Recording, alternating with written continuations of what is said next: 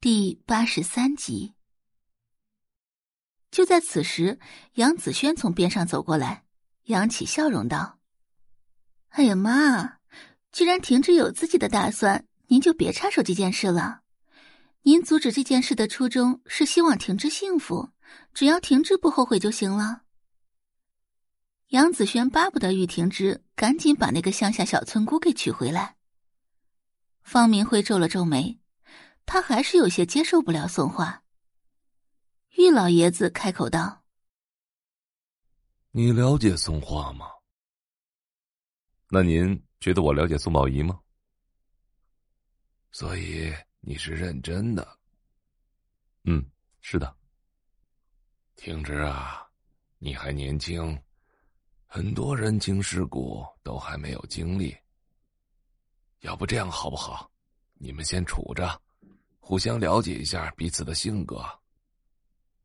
该说的我都已经说了，爷爷，我先上楼去了。去吧。玉老爷子点点头，玉婷之转身往楼上走去。看着玉婷之的背影，方明慧叹了一口气：“哎。”爸，你就不应该同意这件事。宋家人没有一个好东西，包括那个刚回来的乡下养女。玉婷芝已经吃了一次亏，万不能再吃第二次亏。那你觉得以婷芝的性子，我说不同意就能不同意的吗？希望宋画不要辜负玉婷芝对他的信任。说完，玉老爷子也转身回屋。杨子轩伸手扶住方明慧的胳膊。“哎呀妈，你想开点儿，儿孙自有儿孙福。婷芝啊，她也不是小孩子了，她做事有分寸的。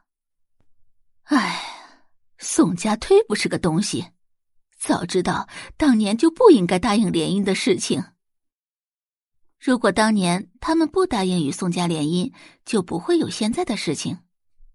哎，妈。”您还没见过宋家大小姐呢，万一她跟宋宝仪不一样呢？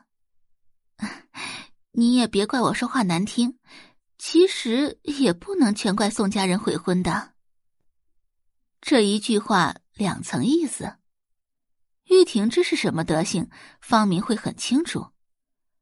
宋宝仪毕竟是名满江城的才女，既是才女，又怎么甘心嫁给一个废物呢？方明慧抽回手，眉眼间全是怒气。当年停止吟诗作赋的时候，他宋宝仪还在玩泥巴呢。当年的玉婷芝正值人生巅峰，可玉家却没有丝毫的嫌弃宋宝仪。可现在呢？杨子轩也不恼，重新上前挽住方明慧的手，接着道：“哎，妈。”我不是那个意思，您别生气啊。方明慧没有说话，杨子轩知道是自己说错话了，继续陪笑道：“妈，我相信婷芝，她只是暂时的处于人生低谷而已，总有一天她会重新站起来的，到时候啊，就让宋宝仪后悔去吧。重新站起来，那怎么可能呢？”就凭玉婷芝这副烂泥扶不上墙的样子吗？她这个婆婆什么都好，就是太偏心了。他们夫妻俩又孝顺又有事业心，还帮玉家添了孙子，可方明慧的眼里却只能看到那个废物。他还真以为一个废物能给他养老送终吗？等着吧，早晚有他好受的。